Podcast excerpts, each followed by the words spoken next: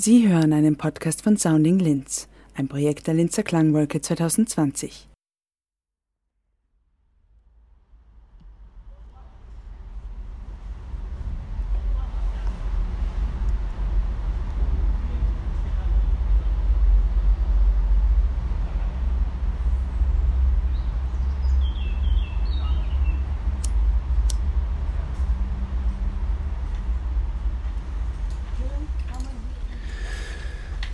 Der Harald-Renner-Platz vor der Kapu.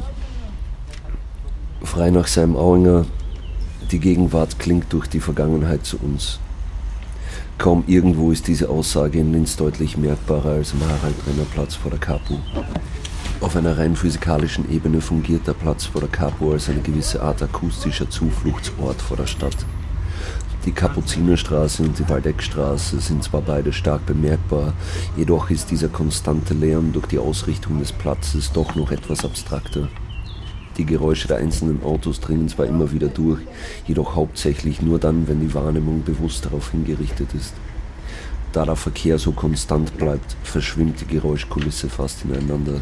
Und mit der Ausnahme von den Klängen größerer Fahrzeuge ist der Verkehr somit nicht mehr so aufdringlich. Dies hat alles auch damit zu tun, wo sich der Platz in Relation mit der Straße und seiner sonstigen Umwelt befindet, da zwischen dem Platz und der Straße das Haus der Capo selbst steht und gegenüber davon eine alte Steinmauer und das bewachsene Areal der Caritas der Diözese Linz. Was dazu führt, dass im Gegensatz zu den Klängen der stark befahrenen Straße hinterrücks die Klänge von Vögeln fast merkbarer hörbar sind. Links von dem Haus steht die mittlerweile verlassene Kapuzinerkirche, die abgesehen von dem visuellen Eindruck die akustische Atmosphäre nochmal stark beeinflusst, indem sie den Platz hörbar abschließt. Wenn der Tag voranschreitet, ändern sich die Klänge rund um die Kapu. Der Platz wird menschlich belebter. Die Vögel und die Autos sind zwar noch präsent, jedoch beginnt menschliche Sprache ein relevanterer Teil der akustischen Umwelt zu werden. Jedoch nicht ausschließlich, da dies damit einhergeht, dass die dort ansässige Bike Kitchen ihre Türen aufmacht und sich allerlei Menschen dort zusammenfinden, um ihre Fahrräder entweder zu reparieren oder schlicht aufzuwerten. Was also bedeutet, dass die Geräusche von nicht ganz rund laufenden Rädern, Fahrradketten, die auf den Boden fallen, Schrauben, die festgezogen werden und Menschen, die diskutieren, sich mit den Vögeln und Autos mischen.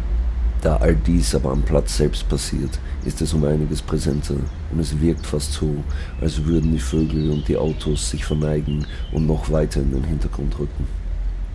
Ganz wesentlich ist aber dabei, dass die menschliche Sprache sich in keinster Weise nur auf die Landessprache bezieht. Und dieser Punkt ist auch sehr wichtig zu erwähnen, wenn es darum geht, was die Akustik rund um die Capo für Emotionen vermittelt.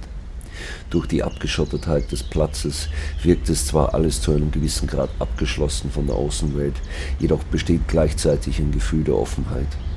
Das hat auf der einen Seite damit zu tun, dass der Platz zwar in Richtung Westen mit einer hohen Steinmauer abgegrenzt wird, aber dadurch, dass hinter der Mauer ein Park beginnt, aus dem die Natur klingt, ist der Platz gleichzeitig auch wieder offen.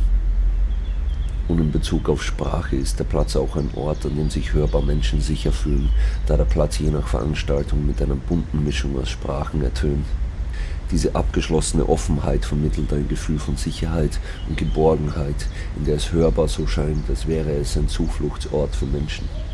In einem abstrakten Sinne ist die Aussage von Sam Auinger auch sehr bemerkbar, da die Capo seit 1984 einen unbeschreiblich wichtigen Ort für die Stadt als Kulturinstitution darstellt. Jede visuelle Erinnerung, die mit der Capo verbunden wird, ist für mich auf einer persönlichen Ebene immer mit den Klängen dort verbunden.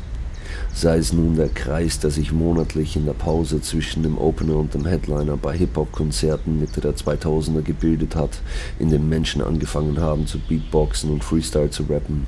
Die Klänge von den jährlichen veganen Grillereien nach der Demonstration am 1. Mai oder den ausgelassenen Feiern zu Weihnachten. Nichts, was ich mit der Capo verbinde, ist leise. Die Capo ist eine laute Geborgenheit, ein akustisches Sicherheitsgefühl.